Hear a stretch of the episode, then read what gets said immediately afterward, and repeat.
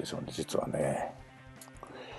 あのー、さっきコンビニに行ったんですよ。近くのね。で、この配信中にまあちょっと飲もうかみたいなね、収録中に飲もうかなと思ってた飲み物、あ、今日は買ってなかったな。いつもは買って帰るんですけどね、今日買ってなかったなっつうので、まあ、近くのコンビニ行ったらですね、まあ、財布を出す時に、えー、携帯を落としましてね、えー、私 iPhone6 プラスを使っているわけですが、まあ、最近機種変したばっかりなわけですよ。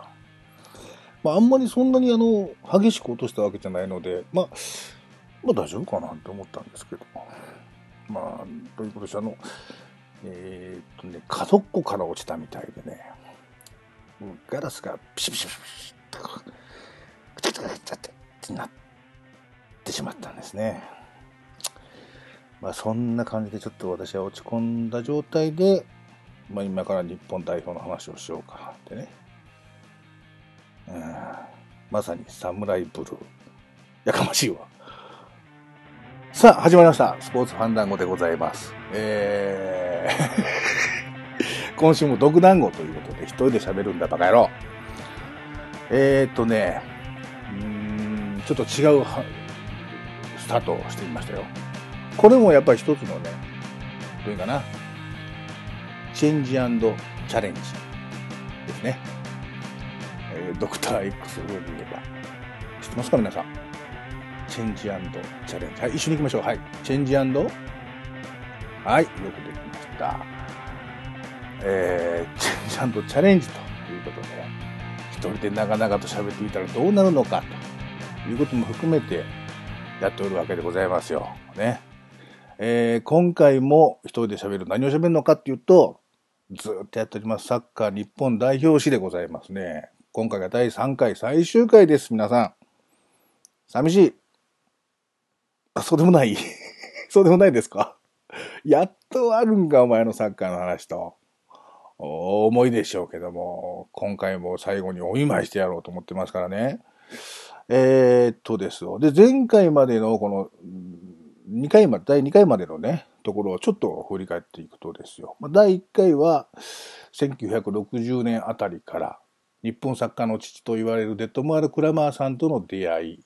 ていうところを僕の中ではサッカーの近代化の、まあ、一歩目と位置づけて、そこから振り返っていってですね、まあ、東京オリンピックとか、ああるいはメキシコオリンピックの銅メダルとかっていうのをね、やっていきました。僕はやっぱり60年代あたりのやっぱり日本の話って好きやな。戦後の高度成長決まっただ中、僕は生まれてないですけど、まだね、そこはね、60年代は。だけどやっぱり東京オリンピックのあたり、まあ、光と影は当然あったでしょうけども、まあ、そういう部分も含めてですよ。あの辺の話っていうのは、やっぱり、なんか興味が湧くんですよね。いうのも相まって、まあ、そこから見ていきまして、まあ、その後低迷期があって、えー、ご存知、ドーハの悲劇、ね、がありましたと。いうところまでが第1回ですね。でそのドーハの悲劇からジョホールバルの歓喜までっていうところ、これはまあ、ある意味大きな転換期となったような時期、93年あたりですね。まあ、J リーグの開幕なんかもありまして、えー、ここはちょっとどういうかな、うん、長めにというか、掘り下げた話を第2回でやらせていただいて、で、フランスワールドカップで、えー、初めて日本代表ワールドカップに行きましたというようなね、お話をさせていただきました。で、今回第3回はその後ですよ。ね、えー、フランスワールドカップ初出場したんだけれども、まあ3連敗一生も勝てずというところでね、また世界の壁は厚いなというところになってくるんですけども、えー、まあでも、とはいうものの、ワールドカップに出たよと、新たな歴史の1ページ、そして、えー、中山ゴンちゃんのワールドカップの初めての得点、ね、えー、ワールドカップにとっては小さな1点ですが、我々日本代表にとっては大きな一点でしたということをね、アポロ11号のアームストロング船長は言ったわけですよ、月面で。違いますね。その言葉を借りて言うとそんな感じですね。次回の独断語は、アポロ計画を アメリカがいかにして月へ行ったかという話をさせていただこうとは思ってますけどね。えー、嘘ですけどね。やってもいいかな、スポーツ関係ないけど、やってみたのかないかい。あれ、本当面白いんです、その辺もね。まあ、そんな部分の 話を前回までしていきました。で、フランスワールドカップが終わってから、えー、その先、まあ、結果的に言うと、えー、その後5大会連続、まあ、自国開催も含めてですけど、5大会連続5回出場してるんですよね、日本代表はね。えー、いうところ。まあ、今年あったブラジルワールドカップの話は今回は割愛します。もう皆さんご存知だと思いますので。で、えー、南アフリカ大会まで、前回の大会までのところを、あこれから長々とね、前半後半45分ずつ、もしかしたらアディショナルタイムもありかもよ、というところの話をしていこうかと思ってます。えー、で、まずフランスのワールドカップですね。先ほど言ったように、まあ一歩目を踏み出していったわけですけども、えー、前回もちょっと話しますけど、世界大会をやった後、その大会ごとの課題とか、ああるいは良かった点みたいなところをまとめたテクニカルレポートっていうのをサッカー協会作るわけですね。で、フランスのワールドカップ大会のそのテクニカルレポート技術報告書の中でどういうふうに書かれているかというと、組織的なサッカーが必要だというふうに結論付けたという話は前回までしました。ね。でそういうサッカーが必要だと感じたサッカー協会がその課題を克服するたびに呼んできた監督がフィリップ・トルシエですね。えー、フランス人。フランスワールドカップでは南アフリカを率いたフランス人。まあ南アフリカはそのフリあフランス大会では予選リーグ突破ならなかったんですが、えー、その前に、うん、まあ組織サッカーっていうのを掲げ掲げた上でですよ。皆さんこの国知ってます？アフリカにプルキナファソ。聞いたことありますか？僕初めて聞いたんですけど、これ調べていくときにね、プルキナファソっていうアフリカの小さい国があるんですよね。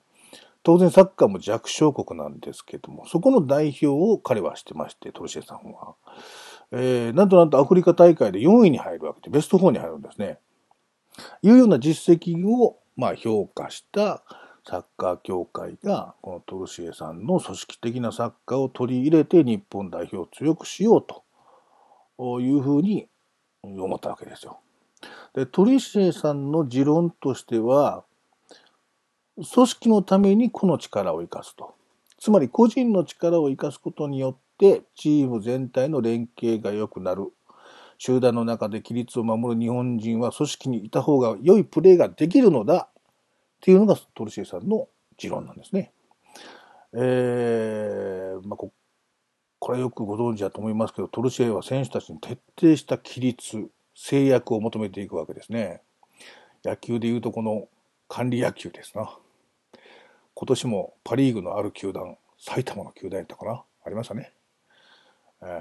まあ、あそこはダメでしたけども。トルシエは早朝練習、時間厳守、命令への絶対服従ということでね、あもう練習中から体ガンガン当てまくるし、えー、声はでかいしと、もう敵意むき出しで時には迫っていく選手にね、もう不甲斐ないプレーをする選手にはやる気のないやつは帰れと、怒鳴りながらの練習ですよね。えー、トルシエさんの通訳がダバディさんかな。あの、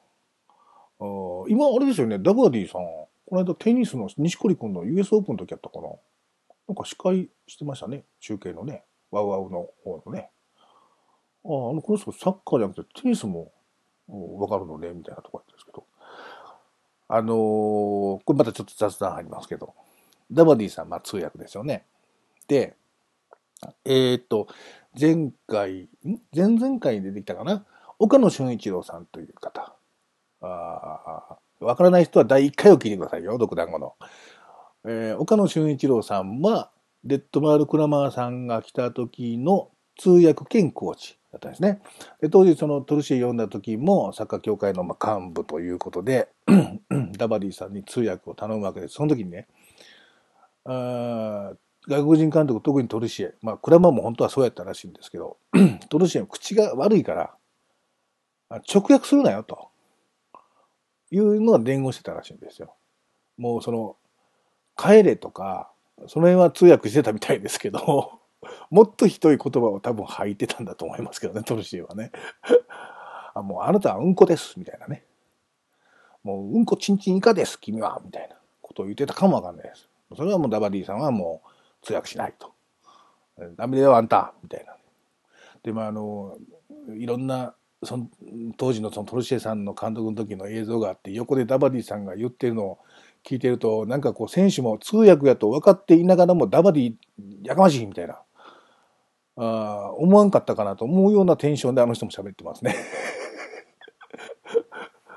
何してるの？みたいなね。まあ、通訳がしょうがないんですけどね。うん、いうようなこともあってですよ。まあ、そういうトルシエさんが来ましたと。いうことですね。当時のことを中田秀はこういうわけですよ。私生活においても、これはするな、あれはするな。これは食べてはダメ。まあ、いろんな制約をつけることで、まあ、選手はそれまで言われたことがないのでね、そういうことをね。疑問や反発っていうのは当然起きるわけですね。まあまあ、あの、自分が一番多かったと思いますけどねって、ヒデは言ってますけども、でそういう形で、えー、反発をやっぱり当然招くと。でも、トルシエは、そういう方法でやろうとしてるんだろうなっていうことはなんとなく分かってたっていうんですよ。で、それ何かっていうと、彼がやったことっていうのは、トルシエっていう、うん、チーム共通の敵を作るんだと。で、練習、あるいは私生活、ね、においてもですよ。えー、いろんなことに対して制約をつけることで、絶えずチームは彼の方向、トルシエの方向に向くと。それによってチームがまとまるという手法を使ったんだと。当時のことも、時も思ってたと。うん、非常にヒデとしては嫌だったけども、まあでも、まあでも大したもんだな、ということですよ。この嫌やけど大したもんやなっていうこの一言が重いんですよね。あの、ちょっとさっき言いましたけど、管理され、スポーツ選手が管理される。もちろんいい面もあるし、悪い面ももちろんあるわけですけど、あの、いい面があったとしても、その反発だけで終わったら、そのチームは絶対にやっていけないんですよね。今年のプロ野球で失敗したとこありましたよね、埼玉に。あれ多分そうでしょうね。反発はあってもいいんですよ。あってもいいんだけど、このヒデが言うように、嫌だけど、まあまあ、まあ彼の言い方だと大したもんやなと。まあそれはしょうがないなと。その中でやっていこうかっていうとこがないと、実を結ばないっていうところあると思うんですよね。だから管理グッとするところっていうのは、その管理を受けた選手のそういう自立、ちょっと一歩大人のところがないと、やれないんだろうな。っていうのは感じますよね。うんあんまり今管理してやるっていうことは少なくなったですけどね、どの競技もね、多分ね。えー、同じく当時のことを高原、ね、フォワードのね、高原言います。トルシエはも結構我が強いんでね、と。そういう感じでしたけど、日本人はあの時は、あああいう監督があってたと思うと、こういうプレーをしろって言われたら、まあ、日本人は真面目だからそうしようというふうに努力するということなんですよね。うん、で、大体トルシエのことを当時の選手にインタビューで聞いてる映像っていうのは、大体みんな半笑いですよね。トルシエね。あ、みたいなね。相当激しかった。あるいはなんか、いろんなことがあったんだろうなっていうのは、それで推測はできますけどね。で、えー、まあ、トルシエといえば、ご存知、フラット3ですね。守備でね。いう戦術を取り入れるわけですね。ディフェンダーが3人。ラインを揃えて動いて、このサイドラインをコントロールすると。これも完全なる統率を取るということ。プレーは正確であるということ。ということをトルシエはもう厳格に求め続けるわけです。この時のこうフラット3のそのラインの上げ下げする、えー、宮本常、センターバック、うあと誰やかな、松田直樹かな中田浩二かなあの辺が3人でこう練習してるとき、トルシエの動きに合わせてこう、上げたり下げたりラインをするんですけど、もう、終盤その練習が後半になってくると、もう3人の歩数まで一緒やもんね。ポポポポ、ポポポポポと下がったり上がったりしながら。なんか軍隊みたいな。更新みたいなね。それぐらい統率を取らないと、もうトルシエは認めないという状況ですね。で、まあそのことについて宮本常は言うわけですよ。あの戦術はフラット3ね。この時非常に重要でしたと。これをやるで、その世界の強豪と渡り合えたっていう自信にもなったんですと。これをやれば大丈夫やっていうことでね。うんえー、で、トルシエはもう一つ、ここでちょっと触れとかないといけないのは、A 代表のみならず、ユースの日本代表なんかにも監督で就任するわけですね。若い世代を直接指導することで、その若い世代の有望な若手を発掘しようという目的で、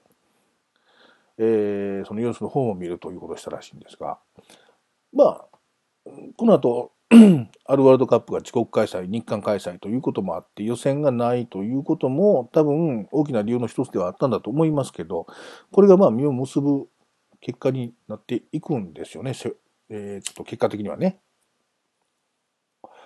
で、えー、1999年にはですよ、世界ユース選手権で準優勝までするんですよね。相手メキシコですよ。ね、シャビのいるメキシコ。メキシコ、あ、メキシコスペインです。スペインごめんなさい。スペインね、はい優勝はね。シャビのいるスペインに負けるんですけど、決勝で、で、準優勝。メキシコとかウルグライっていうのも倒しながらですよ、決勝まで行くわけですから、すごいですよね。この話はね、実は後で出てきます。南アフリカの時に。ちょっと覚えておいてください。それからブ、ブルキナファソっていう国の名前は覚えておいてください。これ必ず出てきます。トルシエも後で出てきますけど。まあ今ちょっと時系列的に言ってますけどもね。で、えー、2000年、シドニーオリンピックがありました。これ23歳以下の日本代表。中村俊介、稲本高原、中田秀、柳沢遠藤というようなメンバーですね。えー、予選リーグ見事に突破してベスト8にまで進出したりとか、あ2000年の10月のアジアカップには優勝したりとかっていう形で結果をも出していくわけですよ。まあ、制約いろんなかけられて、フラット3という戦術も用いてという中でね。で、えー、ただあ、2001年親善試合でフランス戦っていうのをやってですね、うん、この時に0対5の完敗をするんですね。でその試合のことを中村俊介は言うんですけども、全然フランスのフィジカルの違い、特にジダン、フランスのね、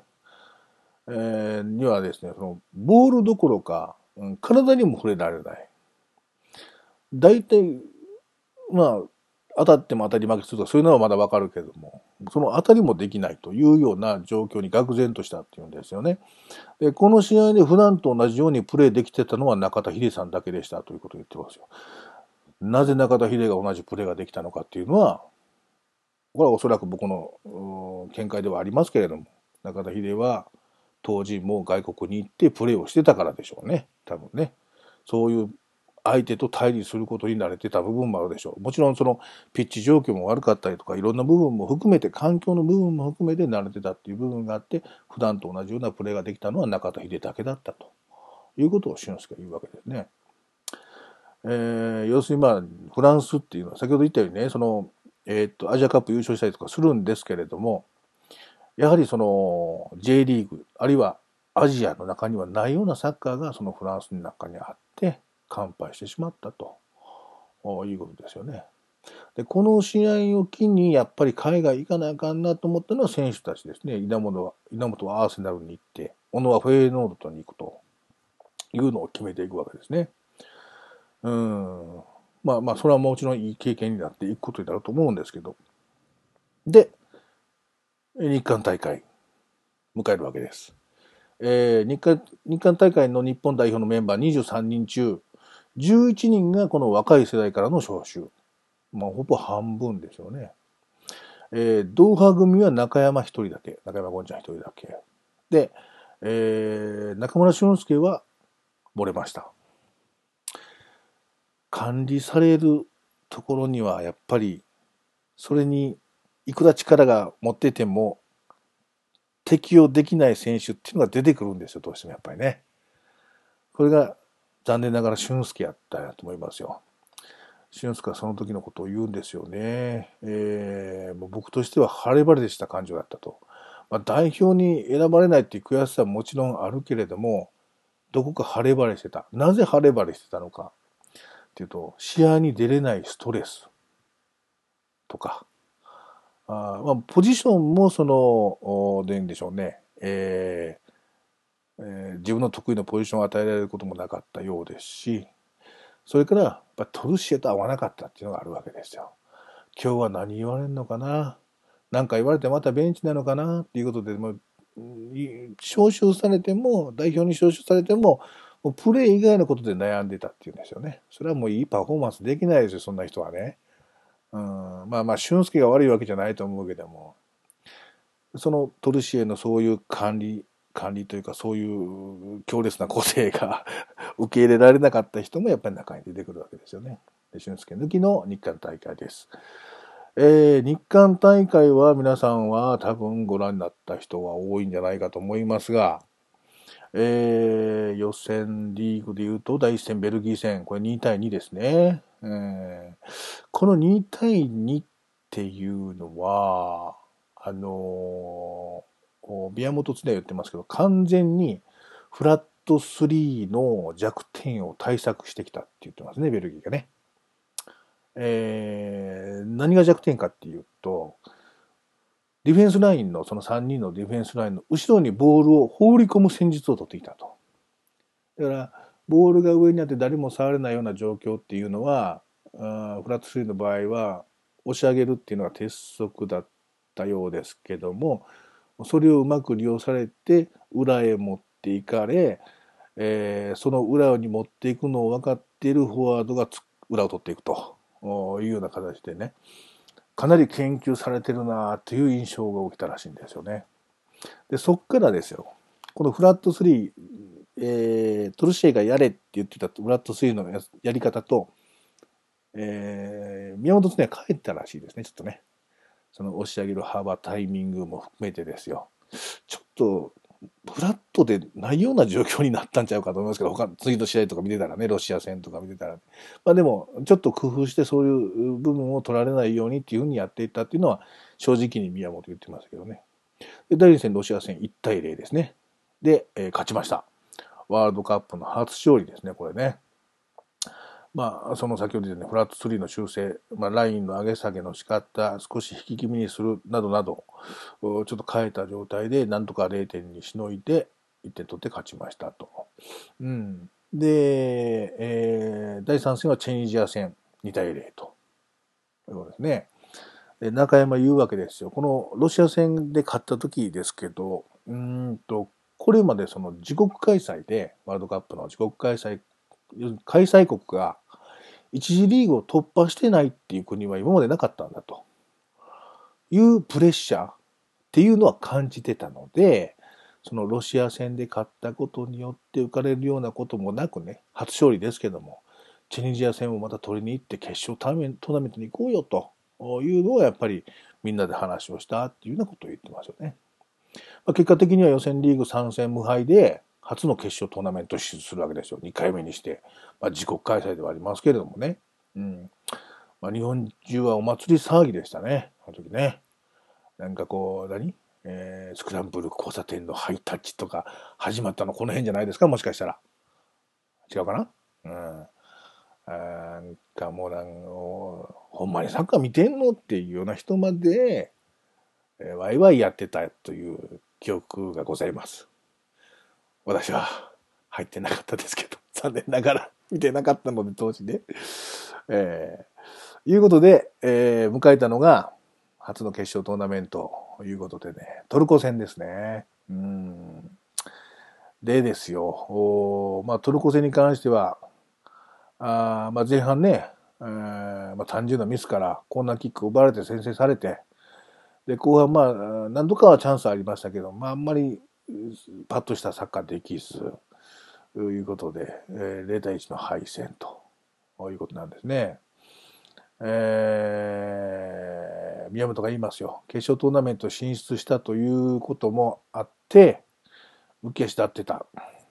ね。目標の達成感から試合前のロッカーの雰囲気は緩い雰囲気でしたっていうんですよね。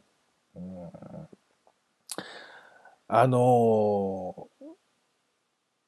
日本代表5回ワールドカップ出ましたよね。で僕はその5回終わった後に振り返っていったわけです。なので、ライブで見てた人との感想とは違うかもわかりませんが、その5つのワールドカップの中で一番悔しいワールドカップはこれですね。僕は。うん。いや、決勝トーナメント行ってね、ベスト16になったんですよ。うん。すごいじゃないのそういうとこの話ですよ。本当はね。だけど、うん、どう言ったらいいかな。これはもう完全に僕個人の 見解ですけど、スポーツ見ていくときにね、あの、負け際って僕大事だと思う。負け際っていうか負け方、うん、っていうのすごく大事なんですよね。えー、もちろん勝つためにやるわけで、負けていいとは言わへんのですが、どう負けたのかっていうね、えー、いうことなんですよ。で、うん、このトルシエの日韓大会の日本代表がこれ負けたのは目標設定決勝トーナメント進出って言っててそれを達成した緩みで終わってしまったと思ってるんですね。もしかしたらこれトルコ勝ってたかもわからないですよ。それがなくて負けたかもしれないけどどういうかなこういう緩みがいというかなえっ、と結果ではなくこんな風になってしまうと勝てるものも勝てないのよね。特にトーナメントとか一発勝負の話試合だってことね。で、勝てるものも勝てない状況の中で、勝てる試合は絶対ないわけで、勝てるかどうかわからないけど、必死に、何かな、かかっていこうとししないと、うん、ダメなんですよ。勝っても負けても、それは。あどう伝えたらいいんだろうね、これはね。僕はやっぱりスポーツは負け方、うん、で評価したい。どう負けたのか。どう散ったのかっていうところの話ですよ。うん。で、まあそこの部分をね、やっぱりね、こう、まあ決勝トーナメント出たい、出なかったやろとも2回目のワールドカップやし、出れた、いう時に緩むっていうのもすごくわかる。すごくわかるけども、じゃあ宮本お前キャプテンやろうと、僕は思うわけですよ。ね？あるいはトルシエ、他のコーチ、お前ら指導者やろうと。目標は達成したけど、なぜそこでもう一回締めにかけなかったんだという悔しさですよ。もっとやれたかもしれんやんっていうのを残すんじゃないよと。こういう大事な大会で、本番で。っていう思いが強いんで、この5回の大会の中で僕が一番悔しいワールドカップはこの日韓大会ですね。ワーストにしました、僕は、ね。だそ 順位を決めるわけじゃないですけど、いうことですよ。うん。で、まあ、とはいうものの、まあ、あ結果としてはベスト16ということで、まあ、トリシエの下で快進撃を続けたあんですけども、まあ、どこか消化不良の不完全燃焼の敗戦っていう状況で、地獄開催を終えたんですね。これ皆さんどうやったんですかね？このトルコ戦はしゃあないから、みたいなとこやったんかな？当時のこと僕わからないんで、で、後で振り返って言ってるから感想が違うかもわかんないですけどね。で、えっ、ー、と、当時のことをね、中田秀言うわけですね。あの当時のトルシアのやり方っていうのは正解だと思ってますよと。だけど、まあ、さらにその上に行こう。ベスト16よりもっと上に行こうと、行くためには、もっと個人個人のクリエイティブな部分を出していかなければならないんじゃないかと。じゃないと、この壁はや超えられないんだということを感じましたということをおっしゃるんですね。うーんサッカー協会のテクニカルレポート、この日韓大会のね、えー、技術報告書の方では成果と課題がまたあるわけですよ。で成果の方で言うとディフェンスへの意識というところの項目があって、まあ、チーム全体でボールを奪うという意識が浸透してきたというのを評価してるんですよね。で、課題としては、早い判断とその柔軟性という項目がありまして、選手個々が状況をよく見て、それに応じたプレーを選択すべきというふうに書いてあるんですね。個人の能力を高める必要性を指摘したわけですね。まあ、あ個なのか組織なのかみたいなところの話ってずっと、あまあ、この毒団子でも1回目、2回目のところからずっとその話出てますけど、今回は、え組織はうまいこと言ったけど、こう伸ばさなければというような結論になったわけでね。で、これでもね、あれね、ちょっと今、僕飛ばしましたけど、日韓大会の日韓大会が決まるまでのところってすっごいいろんな話があって面白いのは面白いんですよ。今日は割愛しますけどね、これ一本だけでも日韓ワールドカップが決まるまでのドキュメントで多分1時間ぐらい喋ると思いますよ。まあ、ようやくして言うと、当初は日本単独開催の予定だった。えー、当時の FIFA の会長がアジアかアフリカでやりたいというふうに考えた初の開催をね、平和の象徴としてですよ。アジアかアフリカでやりたいと思った。で、アジアだったら日本だということで日本に打診をするわけです。その打診を受けたのが2回出てきました長沼圭さんですね。デッドマール・クラマーさんが来た時に日本代表の監督に抜擢され、当時は選手でしたけどね、33歳の選手でしたけども、監督というポストを与えられてそこからやってきた長沼健さんですよ。鴨さんを更迭した長沼健さんですよ。鴨でワールドカップ行けなかったら辞めると言った長沼健さんですけれども、そこにその話が来たわけですよ。長沼さんはやっぱり喜びましたよ。あのよし、じゃあそれで行こうと。ワールドカップ開催してね、日本のサッカー界盛り上げたいと彼は思ったわけですよ。で、世界中を飛び回るわけですよ。もう、何カ国つったかな ?80 カ国つったかな？世界中を、どういうかな、もう飛び回って飛び回って、地球を十何周分、20周分ぐらいはしながらですよ。根回し等々もしながらね、駆けずり回っていくんですが、その情報を書きつけた韓国がですよ、アジア初のね、開催をね、お前んとこ日本でやるんかよと。ワールドカップに行ったのはさっき言ったのは俺たちだぞ。みたいなところの話もあって、ああ、うちもやりますよ。みたいな。立候補しますと。手を挙げていくわけですね。で、そっから、まあいろんな根回しがある中で、えー、日韓共催というようなね、韓国勝てなそうにないと思ったんで、共催ってどうですかみたいな話をしていくわけですよ。そしたらいろんな、まあ、ここがまあいろんなことがあるわけですけど、やっていく中で、当時のその日本の開催の招致議事連、要するにまあ政治家の代表でした宮沢喜一さんがポツッと言うわけですよ。ああ日日韓共生は政治にとって悪くない選択だね、なんてことをポツッと言っちゃうわけですよ。その発言が全世界を駆け回って、じゃあ共催するのかどうなのか、みたいな。で、もう一つその話に関わってくるのが、その最初に長沼さんに打診した当時の FIFA 会長が、本当は日本でやろうと思ってたけども、彼の任期も迫ってて、次の選挙があるというところで、その票集めのために、日韓共催でもまあいいか、みたいな 裏切りに遭うわけですね。日本サッカー協会は 長沼さんにしてみたら、急に四面楚歌になって、日韓共催になったというような話があるのでね、これは興味がある方はぜひ調べていただきたい。今日は割愛します。ごめんなさい。ということです。ということで、日韓大会が終わりました。ね。えー、で、まあ先にちょっと話戻りますけど、えー、個人のね、子なのか組織なのかっていうとこですけど、個人の能力高めないとね、というところで、後輪の監督をジーコに指名するわけですね。このジーコ監督就任っていうのは結構日本中喜んだと私は聞いておりますが、皆さんどうだったでしょうか？J リーグ創設時からですよ、鹿島アントラーズにね、大活躍。当時日本サッカーリーグの住友金属は2部やったのかな？うん、J リーグ開幕に備えてですよ、住友金属も鹿島アントラーズとしてやっていくぞ、という時に、J リーグでやっていけんのか、このチームって不安視されるようなチームだったと。そこへ、まあ、ジーコやってきて、まあ、選手としても、それから指導者としてもね、もう選手兼監督みたいな役割ですよね、彼はね。監督ちかコーチかな。いうことで選手たちも教えていきながら、まあ、強いアントラーズを作っていったんだと。彼がその、その当時のアントラーズのロッカールームの映像って残ってましてね。それ見るともう、甲高い声で叫んでますよ、ジーコが。40歳の俺が走ってるのに、お前らなんで走らないんだと。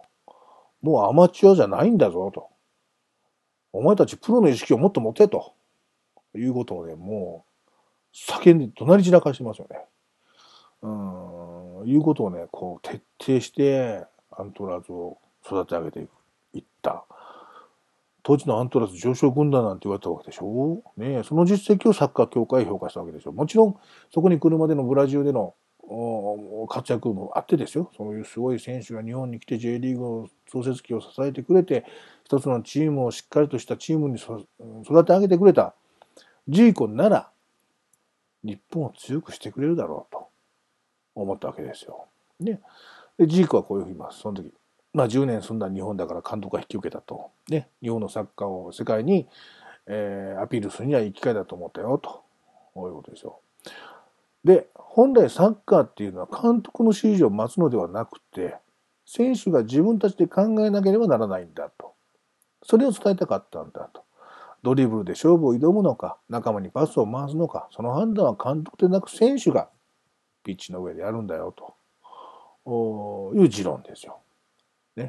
ね。君たち選手は持ってる実力をいかんなく発揮しないといけないんでしょ？やってきなさい。まあごもっともな話ですけども。えー、もうお気づきだと思いますが、ジーコさんとは真逆ですよね その間はないのか、お前たちおい、というぐらいの、両極端ですけどね。で、それからジーコの起用方法にもね、まあ当時の日本はみんな支持したわけですよ。トルシエ時代に外れた中村俊介を入れて、そして、えー、もともといた小野、稲本、中田秀というね、この4人、黄金のカルテットなんて、えー、言われてたみたいですけども、そういう人気選手を同時に起用していくと、日本代表でその選手たちが見れるんだと。ね、このジーコ監督の選手の起用、それから、もうジーコ待望論というのはそこからあったというのも踏まえて、彼が監督になった初戦、2002年10月16日、ジャマイカと試合をするわけですね。結果は1対1でしたけども、ドローでしたけども、この黄金のカルテットを起用して、えー、1対1、同点になったというところでね、もう監修が熱狂するわけですよ。おー、ジーコのサッカー、黄金のカルテット、どうだ俺たちの日本代表は、というところでしょうな。うん、で、まあ方針としてさっき言いました選手の自主性を尊重する。うん。で、プレーをさせるんだというジーコの方針。練習でも全く細かい指示は出ない。当然選手たちは練習中も笑顔が溢れている。トルシエの時とは大違いという状況ですよ。でもね、中田は言うわけですよ。中田秀はね。制約をたくさん設けるということよりも、個人の能力を引き出そうとする方法やという部分。まあ、98年のフランス大会、02年の日韓共催大会ときて、この06年ドイツに向かっていこうという日本代表にとっては、これは踏んでいかなきゃいけないステップだし、このやり方は正しいだろうというふうに思ってやってましたということなんですよね。まあ、そういうふうに順序立てていけば、まあそうだろうなとは思いますけどね。ただね、このジーコ、ジーコジャパン、まあジーコジャパンって言い方もあんまり好きじゃないけども、このジーコ監督になってですよ。えー、ワールドカップの、そのドイツワールドカップの一次予選が2004年の2月に始まるんですが、ここでね、一つの圧力が生まれるんですね。これを大きくわけですよ。ジーコはね、海外組を優先して起用するんですね。まあ、海外組って言ったら、ある程度実力があるから海外に行ってるんだろうけれども、えー、メンバーで言うと、高原、柳沢、中村俊介、中田秀、小野、稲本ですよね。このメンバーをもう優先的にいう状況。で、まあ、ディフェンダー4人は国内組という状況ですよ。当時日本代表を招集された遠藤さんは言いますよ。国内組は国内のチームの中心として試合をずっとやっている。コンディションはいいんだと。ただ海外組はっていうとハードなスケジュールの中、もちろん長距離移動もあって、コンディションは正直良くなかったんだと。試合に出ないということに慣れていない感じの、もちろんね、その、えー、国内組と言われる人たちですから、あその中で、えー、試合に出ないっていうのはやっぱりちょっと慣れてなかったっていう部分もあったと思いますよと。うん自分を使えとも思ってるしね、当然ね。そこでまあ多少のギャップは生まれたかななんてことは言ってます。で、えー、まあそれはそれはなんとかなったんですが、まあこれはまあ大引くんですけど、2004年アジアカップがあるわけですね。中国大会ですけども。これは国内組中心のメンバーで挑んだんですね。海外組は中村俊輔と川口だけですね。で、えー、実はなぜこれ国内組で、えー、中国大会アジアカップ行ったのかっていうと、海外シーズンが始まる時期がね、シーズンが始まる時期だったんで、基本海外組は辞退していったとま。俊介は、えー、海外行ってたけれども、まあ、日本代表でプレーしたいからということで、所属チームの許可を得て帰ってきたようですけどもね、えー、他の海外組はそういう形で、えー、シーズンの開幕に向けてというところで辞退したっていうのがあったらしいですね。えー、ただまあ、俊介がいます、その時にね、えー、松田直樹、三浦、三浦じゃない、三浦敦弘っていう年上のね、控えの選手たちっていうのがね、本当にそのいろんなサポートしてくれたんですと。アジア大会でね、あ言ってます。で、準々決勝はヨルダン戦、PK 戦ですよね。えー、一人目、中村俊輔が足を滑らして外します。二人目、サントスも足を滑らして、えー、外します。ぴょーんと上に跳ね上げてね。この時キャプテン宮本が審判に詰め寄るんですね。ピッチを変えてくれと。サイドチェンジしてくれと。申し出たと。これがなんと通るんですね。通るんですね、こういうのってね。で、まあ反対側でやろうということで反対側を続きでやったんですけど、こっからまあ逆転勝ちですよ、PK の。PK の逆転勝ちってすごいなと思うけど、まあキーパーのナイスセーブもいっぱいあってですよ。うん、逆転勝ちと。ね。